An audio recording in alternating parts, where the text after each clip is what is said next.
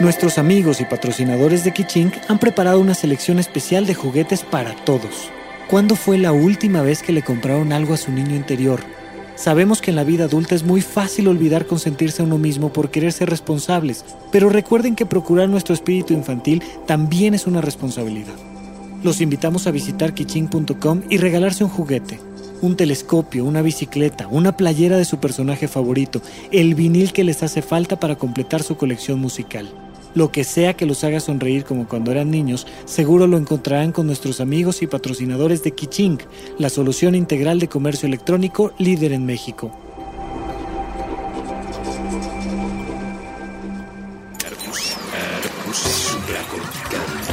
Aquí todos estamos locos. Con Rafael López.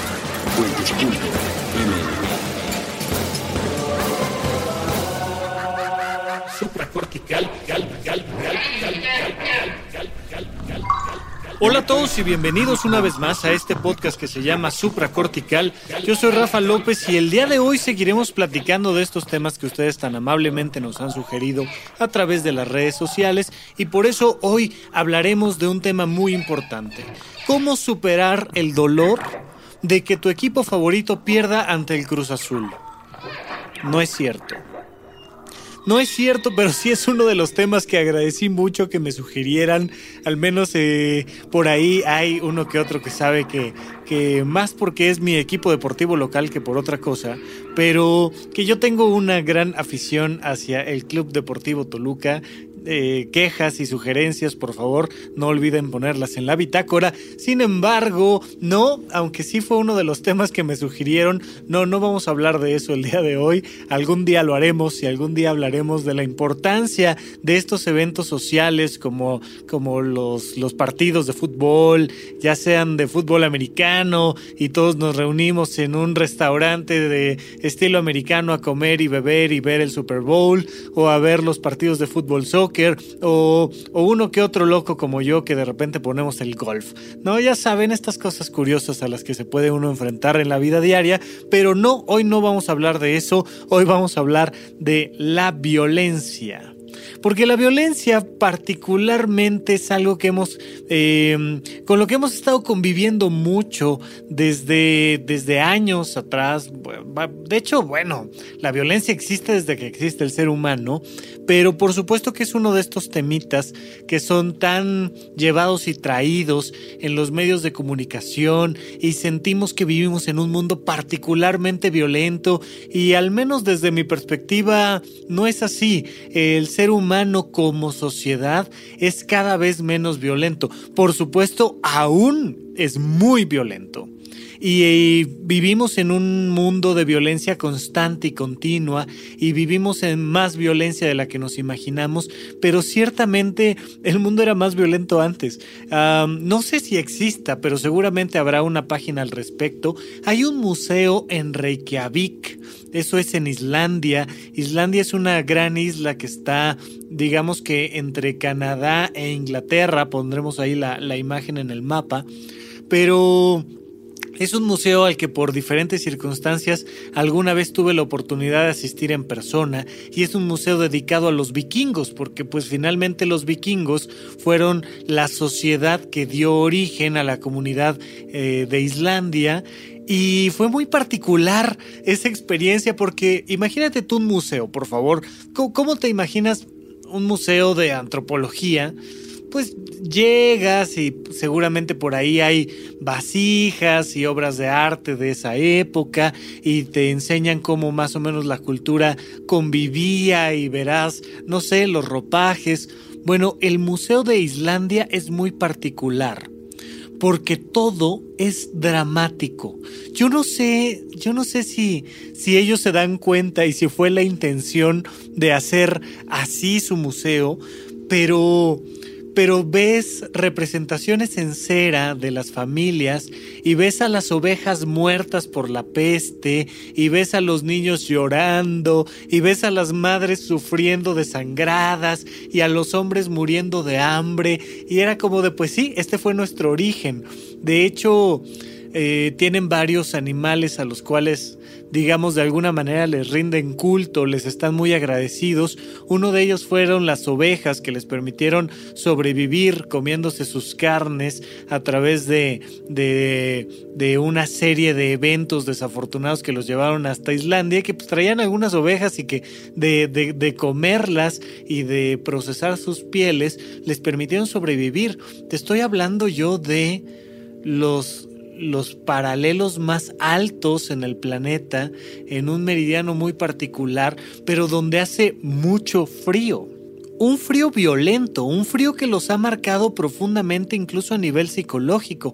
Me acuerdo mucho de una tienda de ropa en Islandia y se veía un cartel en la vitrina con una chava con cara de pocos amigos y estaba enchamarrada y decía Islandia, en un día cálido el mar está a 5 grados bajo cero.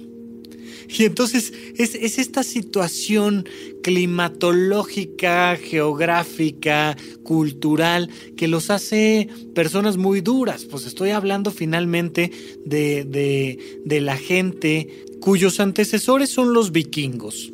¿Y por qué estoy hablando de, todo esto? Porque, porque tenemos que entender una cosa, el ser humano es un animal. De repente me llama mucho la atención cómo en redes sociales y cómo en conversaciones entre amigos y demás, queremos ver al ser humano como si fuéramos perfectos y como si tuviéramos la capacidad de de no asumir nuestros orígenes animales. Somos violentos por naturaleza y también somos empáticos por naturaleza. Tú, eh, no sé si has visto por ahí, ya lo hemos puesto en, otras bitácoras, el programa de A prueba de todo, pero entre otras cosas te dicen, mira, en esta época del año es muy peligroso atravesar, no sé, este pantano. ¿Por qué? Porque es una época de reproducción para los cocodrilos. Y entonces los cocodrilos están naturalmente en una época más violenta. Si viniéramos después de esta época de reproducción, pues a lo mejor pasas al lado de un cocodrilo y el cocodrilo medio que le da lo mismo, porque ya comió y ya se reprodujo, y entonces su sistema biológico está mucho más tranquilo. Los seres humanos somos iguales. Los seres humanos también tenemos periodos donde estamos más agresivos porque tenemos, por ejemplo, hambre. Más de una persona he conocido yo que dice, es que si me da hambre y si tengo cinco minutos hambre, pues entonces me vuelvo, este, y se vuelven la verdad patanes, violentos, agresivos, tercos, por hambre. El hambre genera violencia. Y te pregunto, ¿crees que hayamos erradicado el problema del el hambre en el planeta Tierra para los seres humanos? Por supuesto que no. El hambre genera violencia, la sed genera violencia, pero por supuesto que también las, el resto de las necesidades genera violencia. Si tú no tienes seguro el pan de cada día, vas a vivir con una visión mucho más violenta del planeta. Y estamos queriendo que las personas sean amables, empáticas, buenas, cariñosas, cuando vivimos en una sociedad con hambre. Pero llevamos viviendo con hambre miles de años. Apenas hay una pequeña población de seres humanos que tiene la posibilidad de vivir con alimento tres veces al día. Usar zapatos es algo que quita la violencia. Tener una televisión baja la violencia acercarse al arte disminuye la violencia. No vamos a ser personas menos violentas porque hagamos comentarios en Facebook. Vamos a ser personas menos violentas porque estudiamos, porque contactamos con nuestra vocación en supracortical una y otra y otra y otra vez. Hemos insistido en la importancia de la vocación. Conviértete en una persona que para sobrevivir, para llevar el pan a la mesa, se dedica a algo que no le gusta. Te vas a convertir en una persona violenta. Vive en una de estas ciudades, no sé si conozcan alguna, en la que para llegar a tu trabajo, si te queda cerca, le dedicas 30 minutos de tráfico te vas a volver una persona violenta. Si además le dedicas dos horas de tráfico, una hora de ida, una de regreso, te vas a volver una persona más violenta, porque la distancia entre el satisfactor y el deseo genera violencia si no la sabes vivir adecuadamente. Entonces, este es un mundo violento por las condiciones que vamos corrigiendo todos los días los seres humanos. No creamos por favor, esta idea de que como que hay hombres violentos y hay personas buenas, amables, dulces, empáticas. No, yo jamás le pegaría a una mujer. Ah, no, ajá. Ok, si hacemos que coincidan las condiciones propicias, te garantizo que no le pegas a una, le pegas a muchas. De hecho, es, una de las premisas que podemos ver en, en diferentes películas, ¿no? Y series de televisión. Una de ellas, Breaking Bad si creas las condiciones adecuadas, conviertes a un personaje en alguien completamente distinto que nunca pensaste que fuera a ser tan violento, tan agresivo, tan lo que sea. Um, otra, otra película, bueno, esta, la película que me vino a la, a la mente se llama Un día de furia, que también pondremos por ahí en la bitácora todas las personas, todos los seres humanos, el más gurú, iluminado, el, mejor, si le creas las condiciones propicias y es bastante fácil, se va a convertir en una persona violenta. Ya saben que el eslogan de supracortical es aquí todos estamos locos. Ya lo he platicado yo en algunas ocasiones, la vez que yo fui físicamente agresivo con una mujer. De hecho, pondremos el episodio en la bitácora. Esta, esta anécdota se la conté a Alejandra Ortiz Medrano el día que yo fui agresivo con una mujer, físicamente agresivo con una mujer. Y les agradecería al público, hombres y mujeres, si por ahí en la bitácora pudieran ponernos alguna anécdota de cuando ustedes se vieron forzados a ser físicamente o verbalmente o psicológicamente agresivo con alguien cuando ustedes pensaron que eso nunca iba a suceder. Nos pasa, nos pasa a todos, porque somos seres humanos, porque somos animales.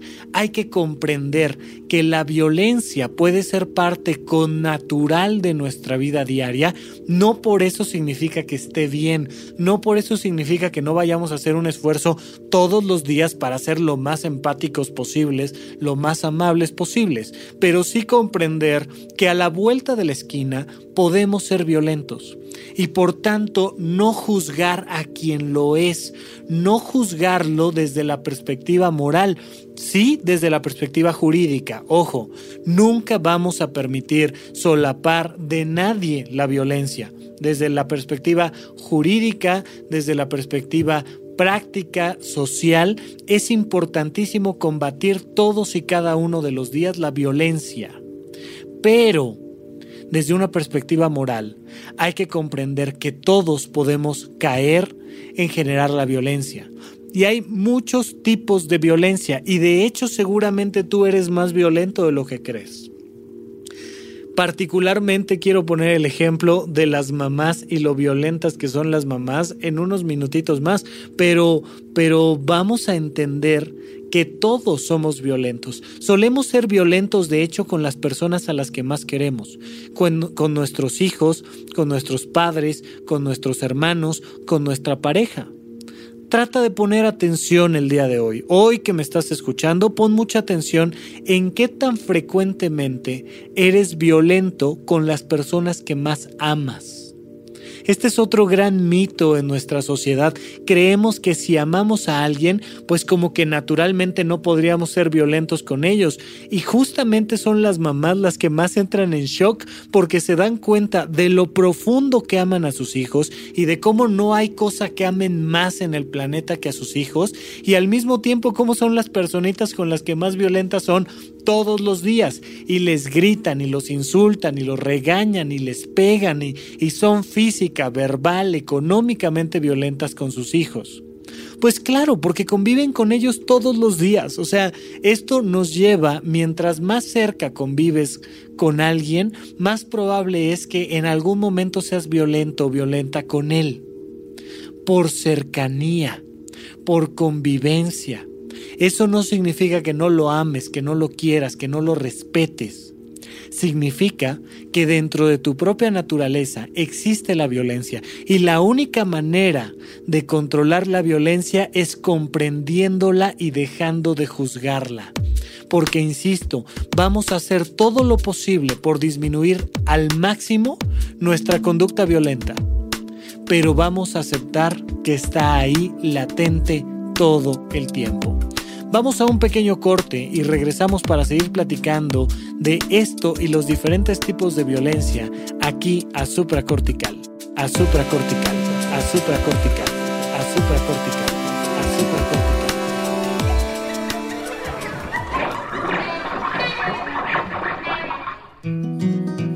Núcleo distante. Canciones, personas y discusiones. Con Ulises Allís y David Aguilar. Los viernes a las 4 de la tarde. A través de Puentes.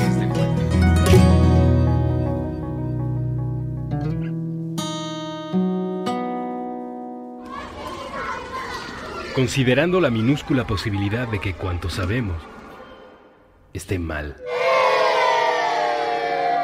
Puentes.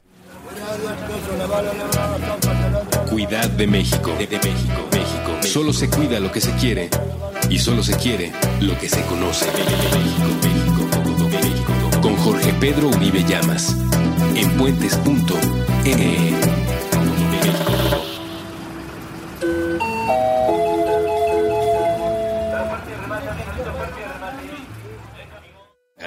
Supracortical.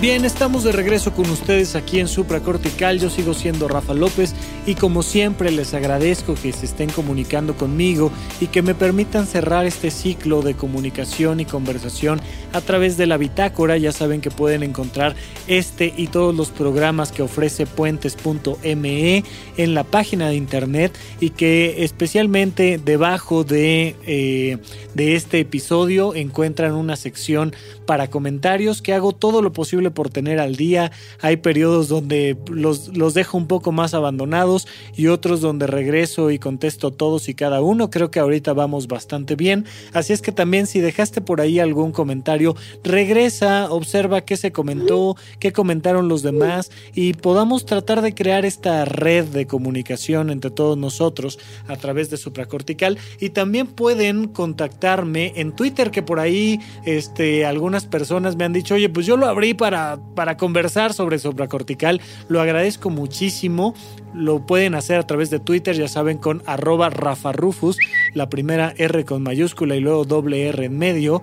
Y con todo gusto platicamos. De ahí han surgido la gran mayoría de las sugerencias de los temas que hemos estado planteando en las últimas semanas y lo seguiremos haciendo así, porque de repente yo me doy como esta sensación de que ya comentamos tal tema y trato de no ser muy repetitivo, pero ustedes le dan un ángulo particular y este de la violencia es uno de ellos. Así es que les agradezco mucho que sigan esta conversación. Por lo pronto, seguimos platicando de la violencia de, de qué, qué es la violencia. Es curioso, pero tratando de buscar la definición oficial de la Real Academia de la Lengua, nos encontramos con una, de esas cosas que te sugieren no hacer, que es definir la palabra con la misma palabra. Entonces, la, la Real Academia de la Lengua Española define la violencia como la cualidad del violento o la acción y efecto de violentar ah, pues nos quedó como muy claro, ¿no? Este, y si además buscas violentar, pues te dice que es la definición dice aplicar medios violentos a cosas o personas para vencer su resistencia. Pues como que la definición nos deja un poco cortos, pero todos de alguna manera entendemos lo que es la violencia. La violencia es este acto prepotente de utilizar la fuerza para vencer al débil porque si no es contra el débil, no es violencia, o al menos no es de esta violencia a la que nos referimos en medios sociales y en noticieros, sino que llega el ejército y de manera violenta masacra a una comunidad que no tenía la forma de defenderse. Si, si un ejército se enfrenta contra otro del mismo tamaño, fuerza, capacidad, habilidad y número, pues entonces ya más que violencia es una guerra y entramos en otros tipos de definiciones. Ahí los expertos escuchas de supracortical que me quieran comentar algo más en torno a las definiciones de violencia lo aceptaré con todo gusto, pero finalmente es este acto de prepotencia, es este acto de yo puedo más que tú y te lo voy a demostrar. Pero hay diferentes tipos de violencia. Las más clásicas conocidas, voy a mencionar aquí tres, que es bueno, cuatro, que es la violencia física, la violencia psicológica, la violencia económica y la pasivo-agresividad. Ese es un tipo de violencia muy extendida en nuestro país, que ya la definiremos en un momento más, pero comencemos con esta violencia física. La violencia tiene que ver con la intolerancia, tiene que ver con esta necesidad de autoafirmarme. Ya lo hemos comentado en diferentes programas, la calidad de la vida depende en mucho sentido del concepto que tengo de mí mismo. Entonces, si yo me pienso a mí mismo como un triunfador, voy a tener emociones positivas. Si me pienso a mí mismo como una persona engañada, a la cual le fueron infiel, pues por, por infidelidad me considero engañado, voy a generar emociones negativas. Si de repente eh, compro algo en un muy mal precio y me siento defraudado, pues voy a generar emociones negativas y si siento que soy muy inteligente, voy a generar emociones positivas. La calidad de la vida en gran medida tiene que ver con el concepto que tengo de mi propio ser. Bueno, la violencia es un método disfuncional para generar un buen concepto de mí mismo. ¿Alguna vez has sido violento? De verdad, de verdad te lo pregunto. ¿En alguna ocasión has sido violento con alguien más? Inmediatamente después de ser violento, ¿qué sentiste? O durante, durante el evento de violencia, ¿qué sentías? Estoy prácticamente seguro que te sentías bien, que te sentías satisfecho, se siente padre ser violento, se siente bonito ser violento, es muy agradable ser violento, porque te cambia el autoconcepto. En ese momento te sientes fuerte. Si te sientes fuerte, generas emociones positivas. En ese momento te sientes poderoso. Si te sientes poderoso, generas emociones positivas. En ese momento te sientes mejor que los demás, te sientes exitoso. Si te sientes exitoso y mejor que los demás, vas a tener emociones positivas. Ser violento se siente positivo. Listo, punto. Eso es un hecho. ¿Ok? Y entonces, ¿por qué está mal, por qué está mal ser violento?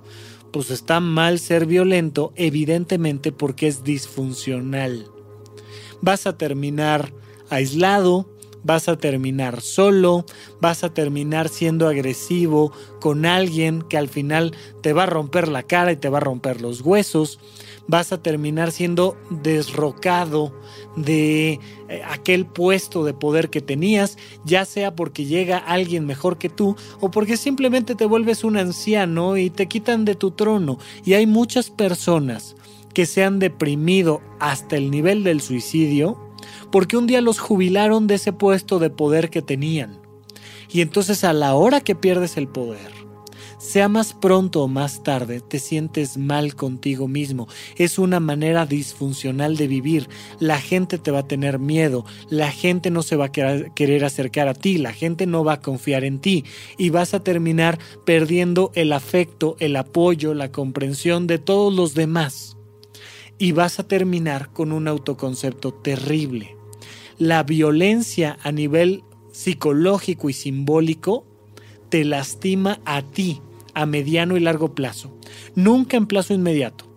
La violencia de forma inmediata te hace sentir bien, te hace sentir mejor, te hace sentir que tienes un lugar en el mundo y eso se siente siempre de manera agradable, pero a largo plazo es disfuncional. Terminas aislado de las personas que más amas. Tus hijos no confían en ti, en cuanto pueden se van de la casa y no te vienen a visitar, bueno, ni en defensa propia. Eh, las parejas se divorcian, tus padres no te entienden, eh, terminas no teniendo la vida que querías tener. Lo pierdes todo.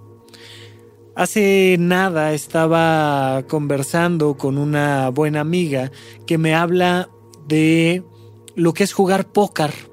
Y ella me decía, sabes Rafa, no hay una sola historia de un jugador con éxito. Porque si eres un verdadero jugador, vas a regresar a ponerlo todo en la mesa hasta que un día lo pierdas todo. La única manera de jugar póker a nivel profesional y, y, tener una historia de éxito es jugar una sola vez, tener la suerte de ganar en esa ocasión y retirarte. Pero si eres un verdadero jugador, no lo vas a hacer y no hay ningún jugador que lo haya hecho. Con la violencia pasa algo muy semejante. No hay historia de éxito de una persona con violencia. No hay el que ganó y ya. Siempre vas a perder.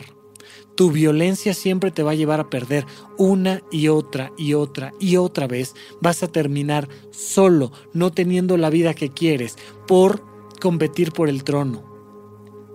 La violencia física, además, es la más evidente.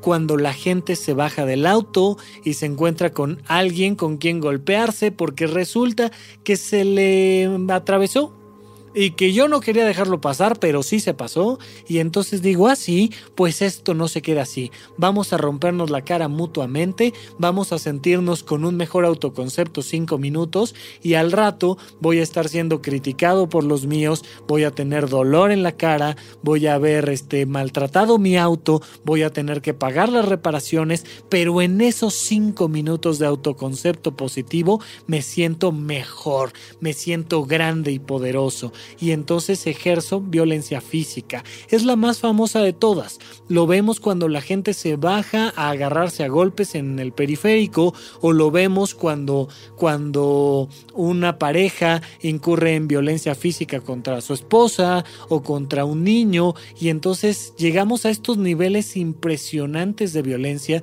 donde, donde los, los, los tutores o los padres le apagan cigarrillos en la piel a los bebés. Imagínate este nivel de prepotencia.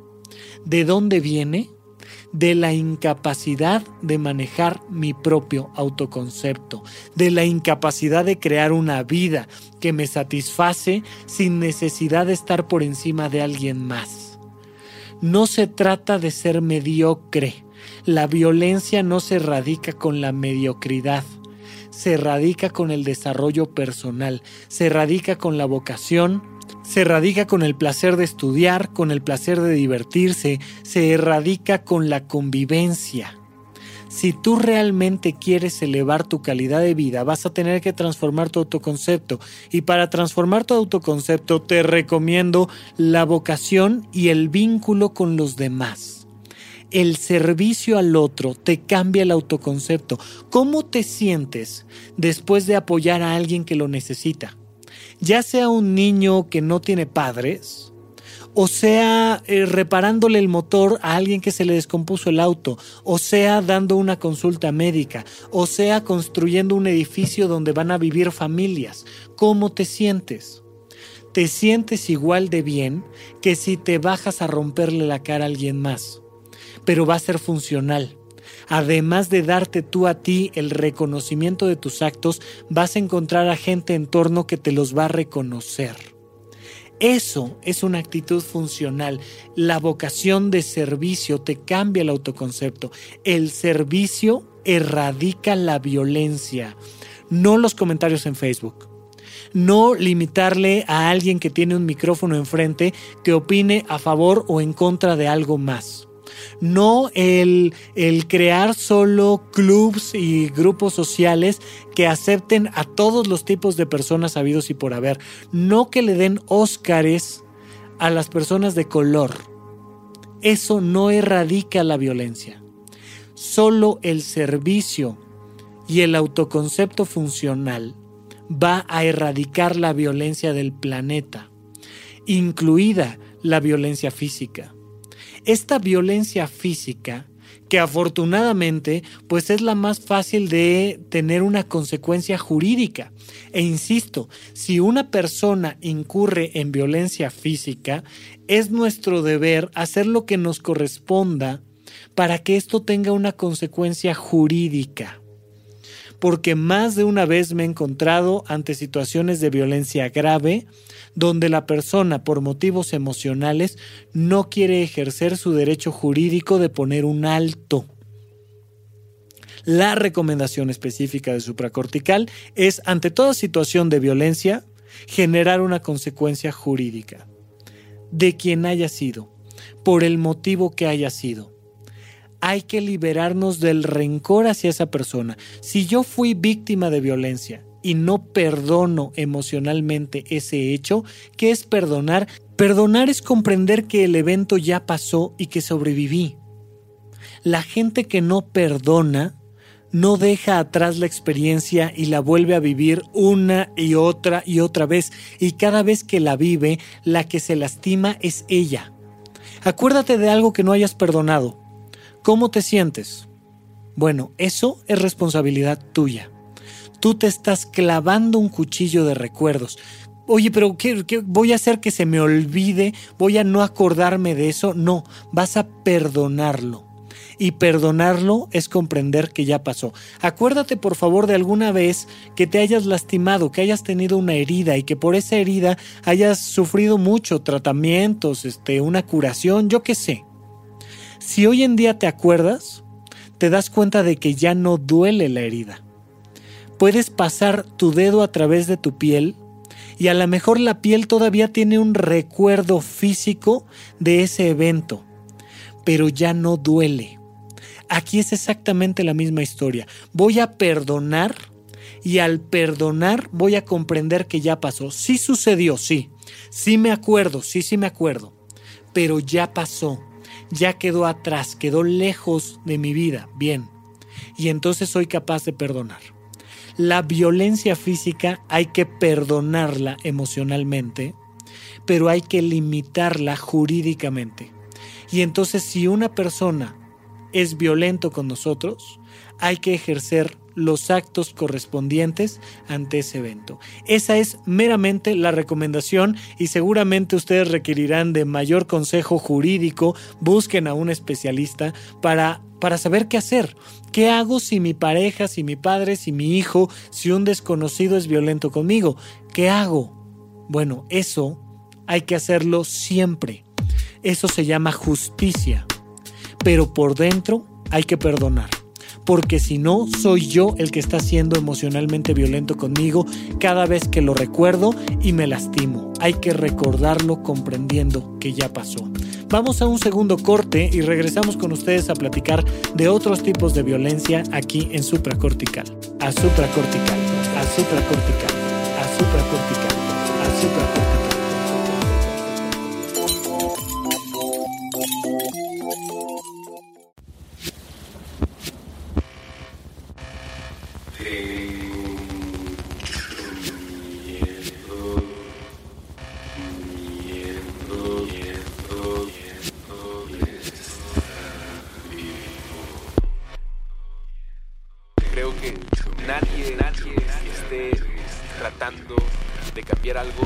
ser detenido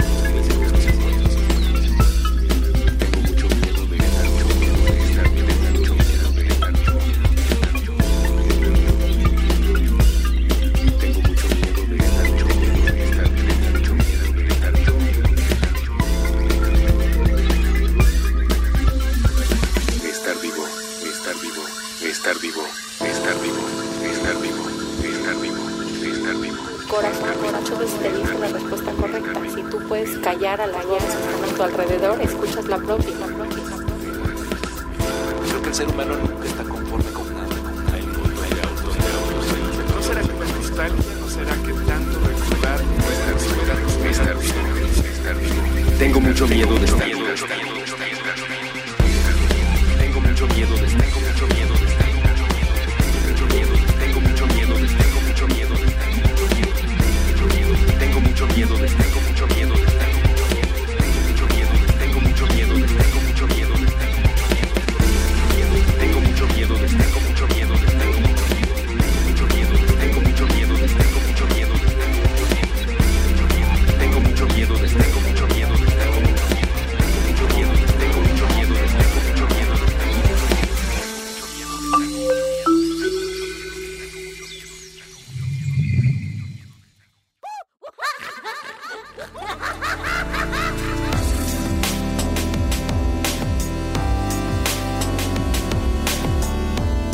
de regreso para este tercer bloque aquí con ustedes en Supracortical. Yo soy Rafa López y estamos platicando de los diferentes tipos de violencia. El primero de ellos muy evidente es la violencia física. Si alguien te pega, si alguien te lastima, si te duele, para fines prácticos, si tienes dolor físico por, por la agresión y prepotencia de alguien más, estás siendo víctima de violencia física. Pero no es la única violencia existe también la violencia psicológica. La violencia psicológica tiene mucho que ver con lo que platicábamos anteriormente.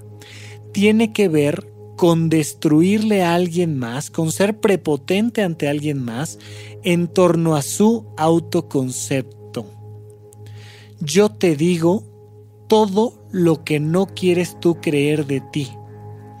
Te digo que eres tonta, o te digo que eres feo, o te digo que eres pobre, o te digo que eres inútil, o te digo que eres yo qué sé, pero te lo digo una y otra y otra y otra y otra vez.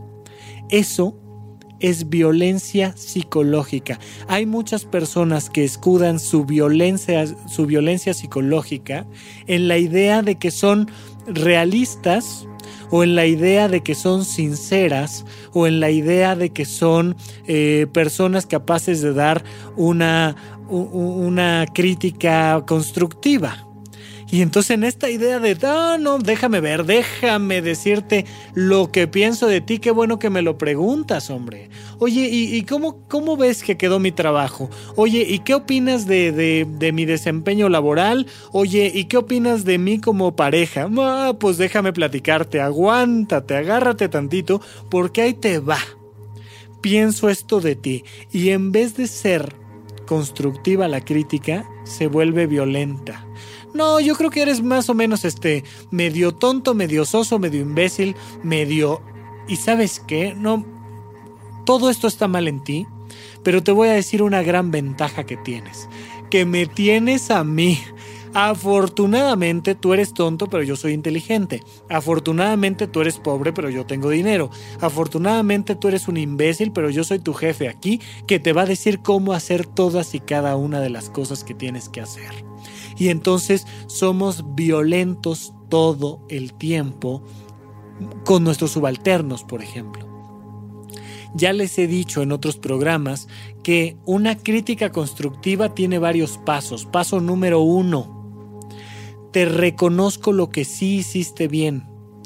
Paso número dos, te puntualizo cuáles son los errores que encuentro en el proceso. Paso número tres, te doy las alternativas para que los corrijas y no los vuelvas a cometer. Pero estos tres pasos tienen que estar enmarcados siempre con una sola intención, que tú te sientas bien. Si mi intención es que tú emocionalmente te sientas triste o emocionalmente te sientas enojado o emocionalmente te sientas mal contigo mismo, no es una crítica constructiva. En una crítica constructiva siempre la intención es que el otro se sienta mejor después de haber recibido la crítica constructiva, que se sienta entusiasmado, que se sienta capaz de corregir sus errores. Pero no, no, no, no, no. Con mi pareja, ¿sabes qué es lo que le quiero decir? Todos los errores que cometió. Hay terapias de pareja que se basan terriblemente, y me parece a mí de manera disfuncional, en que uno se queje del otro.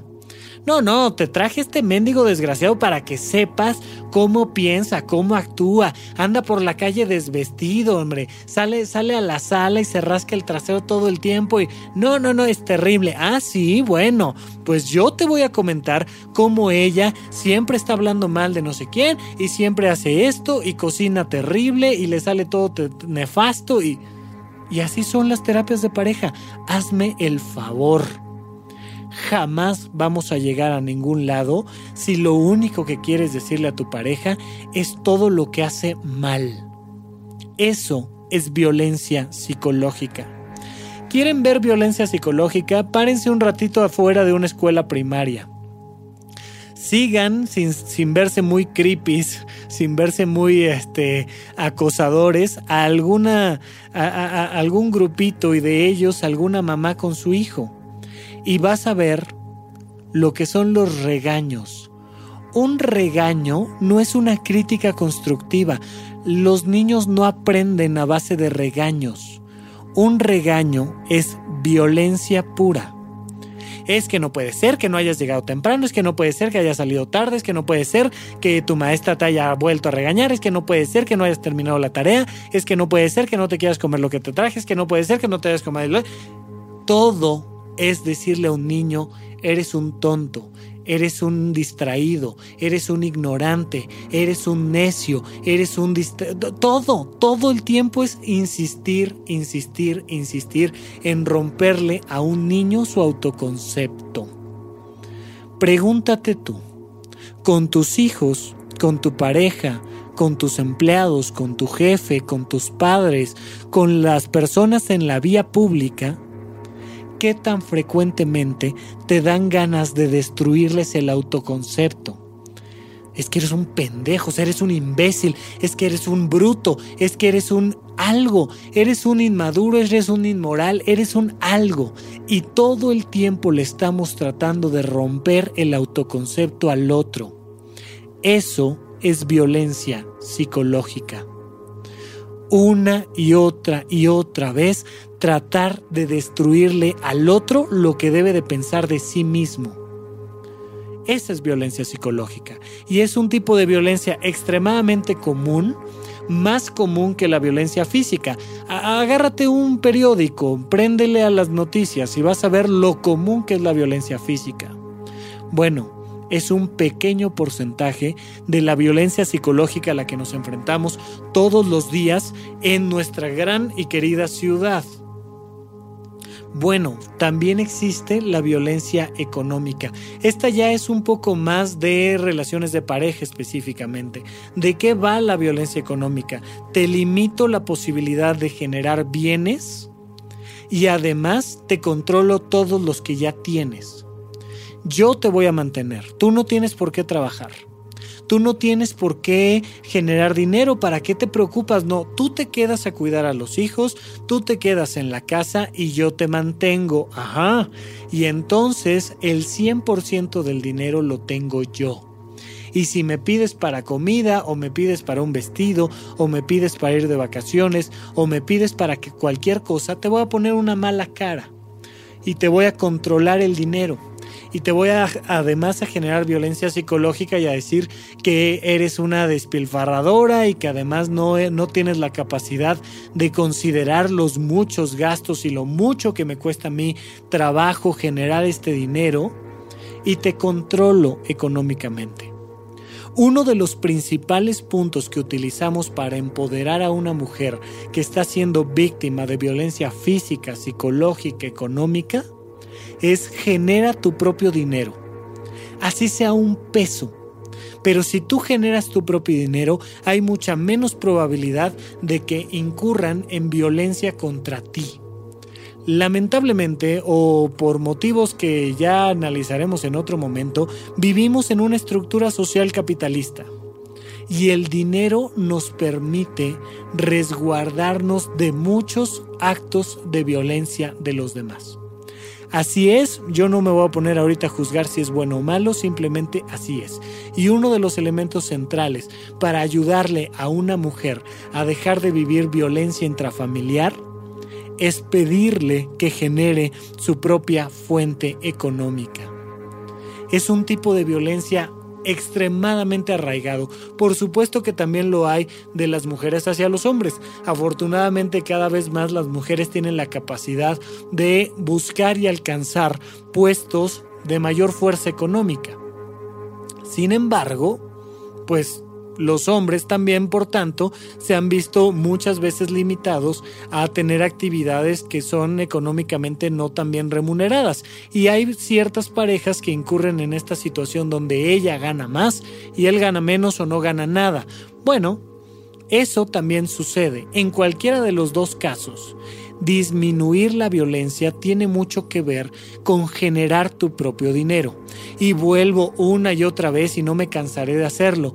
La vocación es la mejor manera de generar, ingresos económicos. Por, por eso les decía yo en el bloque anterior, la vocación de servicio, la genuina vocación, el tú dedicarte a lo que tú te quieres dedicar, es un mucho mejor método de erradicar la violencia que hacer comentarios agresivos en redes sociales, porque resulta que como estamos en contra de la violencia, hacemos todos los comentarios agresivos psicológicos contra todos aquellos que lleguen a apoyar cualquier tipo de violencia. No funciona de verdad que no es la manera correcta de acabar con la violencia del mundo. Esta violencia física, psicológica, económica, se puede erradicar muchísimo mejor por medio de la vocación, por medio de yo construir la vida que yo quiero tener para mí por medio de incrementar mis vínculos sociales, por medio de ser empático con mi pareja y con mi familia. Ahí estamos erradicando la violencia del mundo. De verdad, de verdad que sí hay manera de acabar con la violencia, pero depende de comprender qué tanto yo soy todos los días físicamente violento, psicológicamente violento, económicamente violento.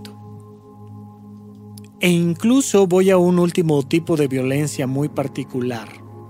¿Qué tanto yo soy pasivo-agresivo?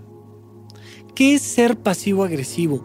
Es una característica muy peculiar de la actitud, que sin generar violencia física, psicológica, explícita, lo que hago es afectarte con mi inactividad como yo soy eh, pasivo-agresivo y simplemente yo sé que tú quieres celebrar tu cumpleaños y que es un acto muy importante para ti, pues te digo que si voy a ir, te digo a qué hora voy a llegar, es más, te digo que yo voy a llevar el pastel.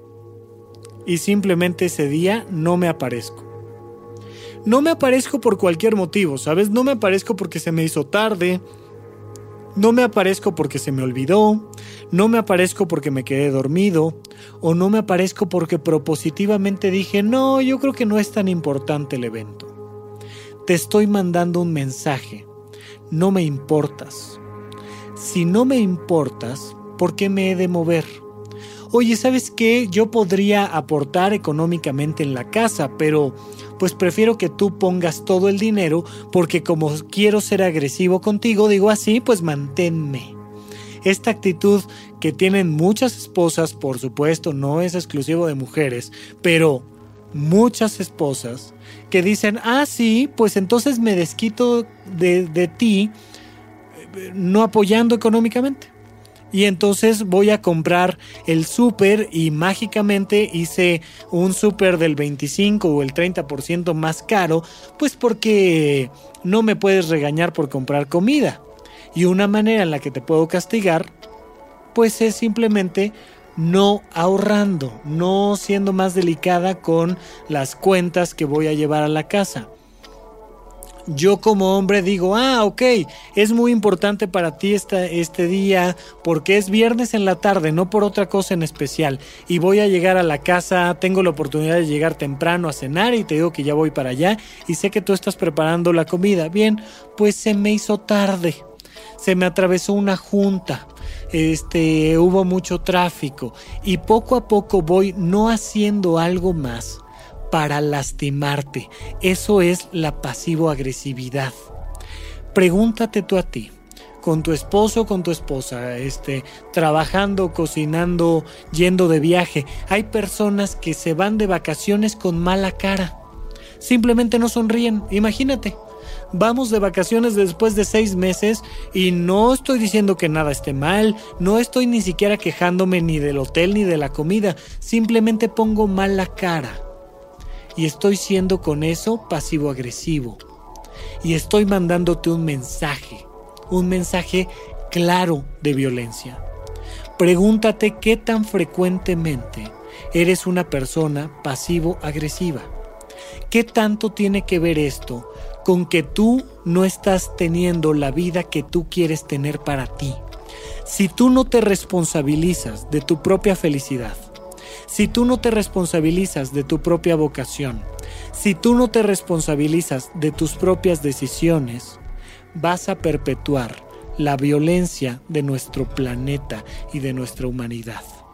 Ojalá, ojalá esto ayude a que tomemos mejores decisiones, a que sigamos en búsqueda de nuestra vocación y nos limite en ejercer este sistema de violencia tan tan común y que lleva tantos de miles de años y hagamos algo más que quejarnos con nuestros amigos o en redes sociales de la violencia que hay allá afuera.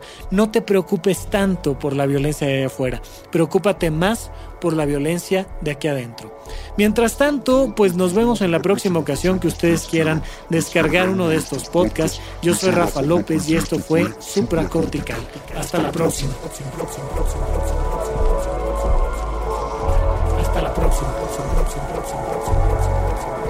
Hasta la próxima. Hasta la próxima.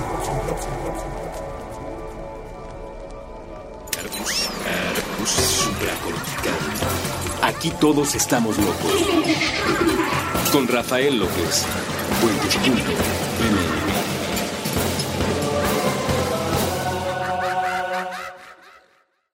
Hello, it is Ryan, and we could all use an extra bright spot in our day, couldn't we? Just to make up for things like sitting in traffic, doing the dishes, counting your steps, you know, all the mundane stuff. That is why I'm such a big fan of Chumba Casino. Chumba Casino has all your favorite social casino style games that you can play for free anytime, anywhere with daily bonuses. That should brighten your day a little. Actually, a lot. So sign up now at chumbacasino.com. That's chumbacasino.com. No purchase necessary. BGW. Void were prohibited by law. See terms and conditions. 18 plus. ¿Quieres regalar más que flores este Día de las Madres? The Home Depot te da una idea. Pasa más tiempo con mamá plantando flores coloridas, con macetas y tierra de primera calidad para realzar su jardín. Así sentirá que es su día todos los días. Llévate tierra para macetas Bigoro por solo $8.97 y crece plantas fuertes y saludables dentro y fuera de casa. Recoge en tienda y sigue cultivando más momentos con mamá en The Home Depot. Haces más, logras más. Más detalles en homedepot.com diagonal delivery.